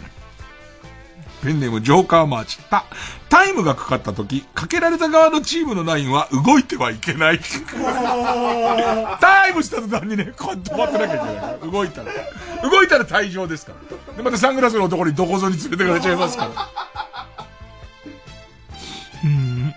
ペンネーム、セックスソードマン。た、対戦中のヤジはオーロラビジョンにニコニコ動画風に映し出される。ああ、いいかもね。今ほら、飛沫が飛びますから。ヤジはやじりたくてしょうがない人いますけど、やじると飛沫が飛びますから、スマホでこうやって入力すると出るっていう、たまったもんじゃねえ。うんペンネームズラメンテ。た、大魔人、ゴジラなど、特撮怪獣の名前が付けられがちなプロ野球選手。三股交際していた清田は、キングギドラという名前にした方がいい。ああ、そうだね。うーん。ペンネームソンブレロ。た、玉木浩二が国家斉唱の日は、絶対、青田のり子も来てるんだろうなって書いてある。いや、ルールじゃねえよ。来てるんだろうなじゃないよ。お前の想像じゃねえよ。ペンネーム、立川エキスプレス。た、大差がついたら実戦を使ったトライアウトが始まる。自由契約選手を出していい。ああ、いいかもしれないね。あの、トライアウトってあるわけですよ。野球知らない人で言うと、シーズンオフにクビになった選手たちが集まって品評会じゃないけど、僕はヤクルトをクビになったけど、他のチームで欲しい人いませんかみたいなことをやるんですけど、そのチャンスがすげえ少ないから、そうすると今再就職希望の人はいつも控えてて、例えばすごい負けてる試合とかに、これ以上ピッチャー使いたくない時とかに使えば、その人にとってもウィンウィンになりますよっていう。ペンネームよよよ。ち、調子のいい選手は赤い帽子を、調子の悪い選手は青い帽子を被ることで、選手の調子の良し悪しを分かりやすくする。あれとかはできんじゃん、マジな話。VR とか AR とかあるじゃ。なんかスマホを通して見るとわかるみたいな。最近の調子の悪い選手は、なんかこう、色が、あの、パワプロの色みたいのわかるとか。でもそういうの出てくるだろうね。5G とかになったら、今こう、そういうこう、えっ、と、球場でかざすと、なんかわかりますよ、みたいな。ペンネームモッキンバード、チ。チンプレー、好プレーで有名になったチンプレーを再現してほしい。おでこにフライを当てたり、キャッチャーの送球がピッチャーのケツを直撃したり、カモメをボールで死なせちゃったり、分かっててやるのってめちゃくちゃ怖いと思うし、相当な技術がいると思う。あの、ランディ・ジョンソンっていうピッチャーが、たまたまその海辺の球場で、投げた瞬間にバッターの前をカモメが通って、そのカモメにボール直撃して、ちょっと見てらんないような状況になったんだけど、あれやるのカモメかわいそうだし怒られるしね。でもこれで点が入るから、最終回どうしても負けてる時はこれやると急に逆転勝ちしたりするから。あと、分かってておでこボールぶつける絶対できないもんね。でもやると。やると、頭蓋骨は陥没するかもしれないけど、2点入るから、やるみたいな。うん。えー、ブラックドラゴンズ。ち、チンチンが向けているチームと向けてないチームに分かれて試合をして、向けてないチームを応援しますって書いてある。頑張れっていう。新生図と火星図とズルムケーズで、俺火星図を、火星図をすげえ応援します。ペンネーム豆腐小僧、小僧、豆腐小僧。つ、ツキノワグマの赤ちゃんを外野に放つことで緊張感を演出してみてはって書いてあるんだけど、これ俺一シーズン通してがいいと思うんだよ。大きくなるじゃん。絶対どんどん大きくなっていくから、ちっちゃい時にボールを当ててたり、当たってたりとかすると、すごいこう、あの、すさんで育っちゃうけど、守ってくれてるって分かったら、もしかしたら、そのシーズン終盤のすげえ大変な時に、プレーを手伝ってくれたりするかもしれないから、それぞれ、すごいでかくするとか。で、そのホームのチームの勝ってるやつだから、ホーム以外のチームのやつに対して、あーとか行くから。で、そうそこね、春先はあんな小熊だったのにみたいなことが起こるわけじゃん。に、日本シリーズで超でかくなってるみたいな。うん。うんペンネーム北あかりの目覚め。で、デッドボールを受けた時は、元気よくクリティカルヒートって言うっていう。なんでもう照れちゃって俺。俺自分で選んで照れちゃって。ねどれぐらい持つのクリティカルヒットは？俺の中でクリティカルヒット、今超面白いじゃん。今超面白いもんね。やったーって思う。クリティカルヒットだけじゃないからね。クリティカルヒ、やったーだからね。そこのやったーまで言ってセットだからね。うーん。ペンネームマテールパンって、適当に選んだプロ野球チップスのカードで出た選手だけでチームを作り、オールスター戦をやる。カルビーカップです。ね。ナビスコカップ的なカルビーカップってカルビーの一社提供で、ほいで一番最初向いて、ほいでオールスター戦やるって急に呼ばれるっていう。形状記憶老人って。デッドボールを当ててしまった時の、時は、全力のですよで謝罪。ぶつけちゃって、もう顔なんかドーンしたら、あーいテイマテーもうん。この間ですよくんあったな俺多分初めて会ったんじゃねえかなあ、ですよくんだ。えー、これ、野球通は面白いルールかなと思うのは、ペンネーム影ピーって、点差が5点以上ついた場合、3点まで、3試合先までの試合から借りてくることができる。5対0になるじゃん。で、もう3点借り、2点差なら追いつくかもしれないじゃん。3点借りますっていう。で、そうすると後の試合で大差つければ別にこの試合も有利に働くけど、この試合も結局5対3のまま終わり、次の試合は今度本来だったら勝ってたのに、うわー3点借りてるっていうそのやりくりで失敗するみたいな。えー、ペンネームそろそろ旧姓中山と、盗塁のスタートと同時にルパン三世のテーマが流れる。あー、俺はあのルパンの中でも挿入歌のルパン、ルパン、ルパンのあれがかかってほしいな。足元には遅えから。だからやっぱり、ルパン、ルパンが言ってほしい。ペンネームラジオバーガーと、突然自宅の鏡にルージュで書かれていた戦力外通告。誰に書かれてるの？ペンネームオーシャンと、ドアラを、中日のね、マスコットなのコアラね。ドアラを先日引退を表明した白井健三さんにやってもらい、今までにないひねりを加えたドアラのバック中をバンテリンドームで披露してもらう。すげえな、マスコットに平井さん入ってもらってさ、突然みんなびっくりした。嘘でしょって。嘘でしょってなるもんね。ペンネーム豆腐小僧。どうしても打ちたいときは一度だけ申告敬遠を拒否できる。申告、申告敬遠も謎のルールだよなあの、勝負したくないんで、じゃあフォアボールでって言うともうフォアボールですけど。断るっつって。ペンネーム花トレイン。トミー・ジョーン手術と一緒に包茎手術を受ける場合は、球団がお金を負担してくれる。誤差みたいなもんだろ。トミー・ジョーンの値段からしたら包茎手術誤差だろ、それどうやっても。本当は引退なのに、もう全然肩、もうダメだし引退って思ってんだけど、トミー・ジョーンすると包茎手術をしてくれるからつって、とりあえず手術受けたりね。えー、ペンネームママックスマンと、ドーム球場内に中継用のドローンを何機か飛ばす。ドローンには打球を避けるセンサーを搭載するが、万が一打球で墜落した時には5点入る。でもなんか面白そうだけどな。ボールを避けるのはできると思う。今の技術でも絶対できると思うから。なんか、あとはその取りにくいとかさ、そういうのが困るだけです。フライが取りにくいとか。でももう、どっちも同等に必ず5機飛んでるって言うんだったら、映像的には相当面白いよね。えー、ペンネームセックスソードマンと、投球がすごく良かった時は、審判のストライクコールをサンシャイン池崎のジャスティスポーズです。すげえ反ってね。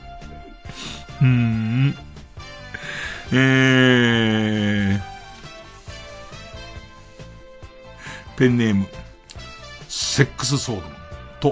投手がもう使えないと監督が思ったら、手元にあるボタンを押すと、マウンドの底が抜けて下に落ちていく。いいよね、もうめった打ちになって、もう監督怒ってるってなったら、ボタン押されて急に、そこがガタって抜けて、怒っていく感じね。ペンネーム鍋定食と、ドーム球場の場合、10面体のサイコロを2つ振って出た目と同じ温度に室温を設定する。えー、ちょっと待って、75度とかある。もうサウナだよね。あと02とかもあるよね。それで上手に。ペンネーム後の祭りと、ドラフト会議の抽選の外れくじを5枚集めると当たりくじ1枚と交換できる。一時期のオリックスがとにかく引き負けてて、とにかくそれ上田監督時代のオリックスって、まあ重複もするの、果敢に重複させていくんだけど、必ず引き負けてたから、面白いね、でも。あの、ここでもう一枚外れていいのに次に当たっちゃったりするんだろうね。えー、じゃあラスト。もうもう、もうもうください。と、トムライジャパンのバットは外オーバって書いてある。ダジャレ、ダジャレ。何何何？ごめんごめん、トムライジャパンって何？後で電話でみっちり聞くわ。ねね、もしもしもしもし。さっき読んだんだけど、トムライジャパンって何？何？あんの？そういうのがあんの？そういうのはないの？え、じゃあどうして思いついたの？最悪だよ。そんなとこにネタ提供したくないさあ、ということで。野球も好きですけどね。えー、今日のぐでたま占いサソリ座12位カルタ対令和プロ野球アップデートカルタ。リスナー投票で勝ち残るカルタが決まります。メールの件名に、えー、サソリ座が勝ったと思えばサソリ、えー、プロ野球が勝ったと思えば野球と書いて、メールの本文に住所、氏名、年齢、電話番号を書いて、これからかかる曲の間に送ってください。投票は1人1回で抽選で3名様にバカ力カードをプレゼントします。メールアドレス、baka.tbs.co.jp baka.tbs.co.jp です。ほんじゃ曲、奇妙霊太郎でハミングバード受付開始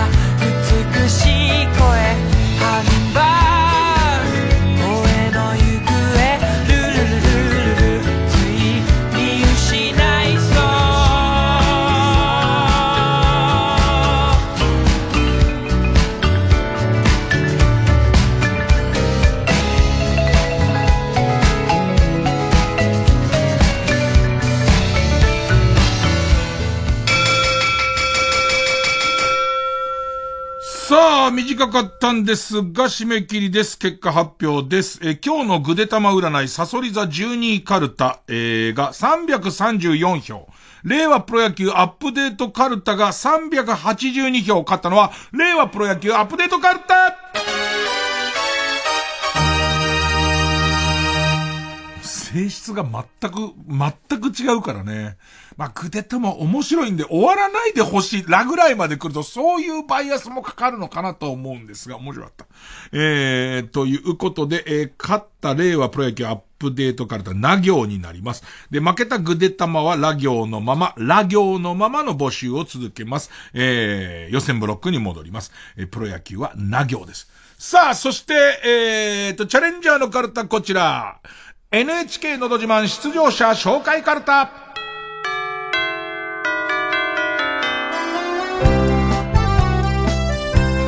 これはね、技術がいるんですよ。その、えっと、人紹介と曲名をかけていかなきゃいけないんで、例題、ペンネーム大自然守る。い、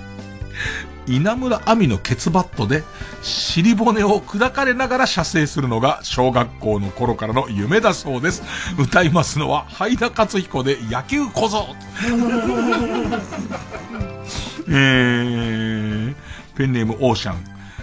あ、あの時松島智子さんがライオンに噛まれている番組のスタッフとして同行していたそうです。気づいた時には時すでに遅し、自分が早く注意をしていたらあんなことにはならなかったのに、今でも思い出すたびに、えー後悔しているそうです。歌いますのは松崎しげる。地平をかける獅子を見た。見たんだ。反省してなさそうだ。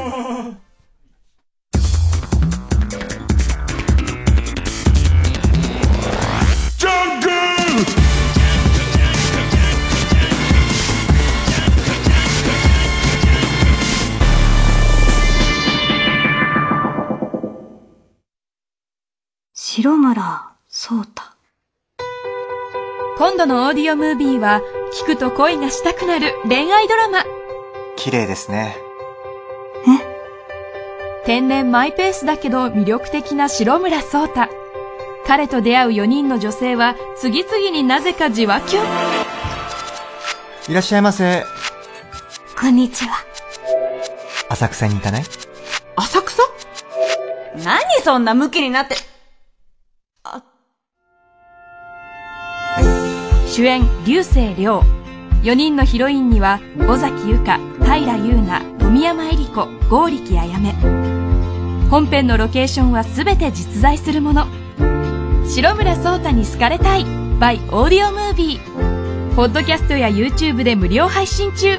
私、うないりさもどこかに出演しています。インスタもあるみたい。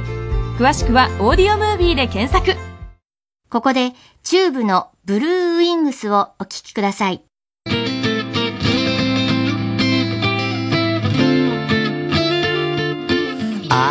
会いたかったよ。会えない日が続いて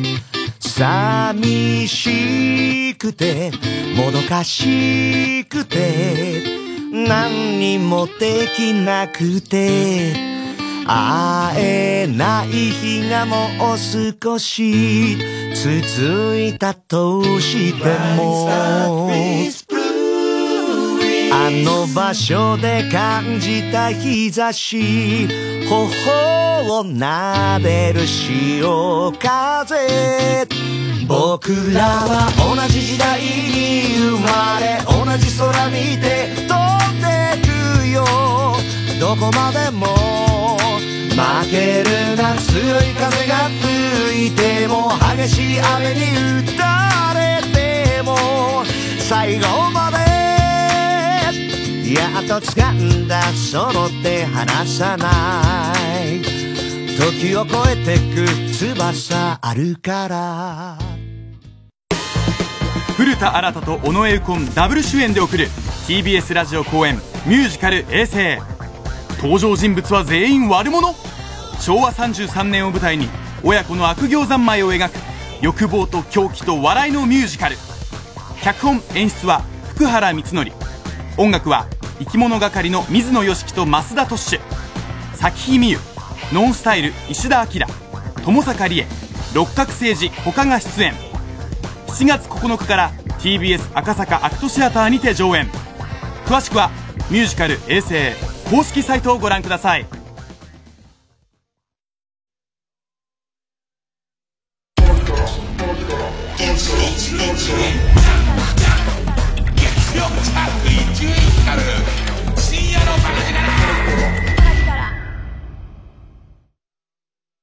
おかん、なんで白ブリーフ買ってくんねあんたが喜ぶと思って買ってきたんやんん。か。なんでやねん？だってあんた、憧れてるんやろ？白ブリーフの男。何の話やねん？天然で、毎晩毎晩、白ブリーフの男のドラマ。は？夜中トイレ行こう思ったらな、リビングに明かりついてるから何してんやと覗いたったんや。覗くなや。し CM やろそれち。ゃうよ、ミカが覗いたってん。ほんなら白ブリーフの男が、こうやって、こうやって、こう、こうやって。やめてほんで、こうやって。やめてあーとか言うて、こう、あやめてやめてこうやって。そんなおかん見たないみねんな本当は見てました全裸監督2独占配信中毎週金曜夜12時からの「マイナビラフターナイト」では今注目の若手芸人を紹介しています。ゴジラとメカゴジラだ。バカダブルパチンコマイナビラフターナイトは毎週金曜夜12時から。TBS ラジオジャンク。この時間は小学館中外製薬マルハニチロ伊藤園ホテルズネットフリックス他各社の提供でお送りしました.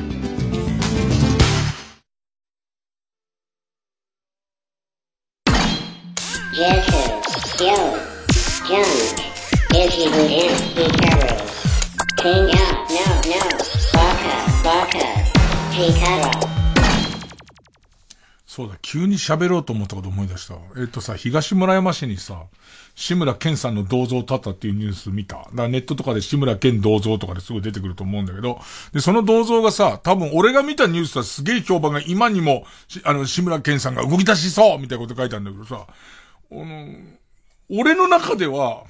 すっげえかしこまってアインを控えめにやってる銅像で、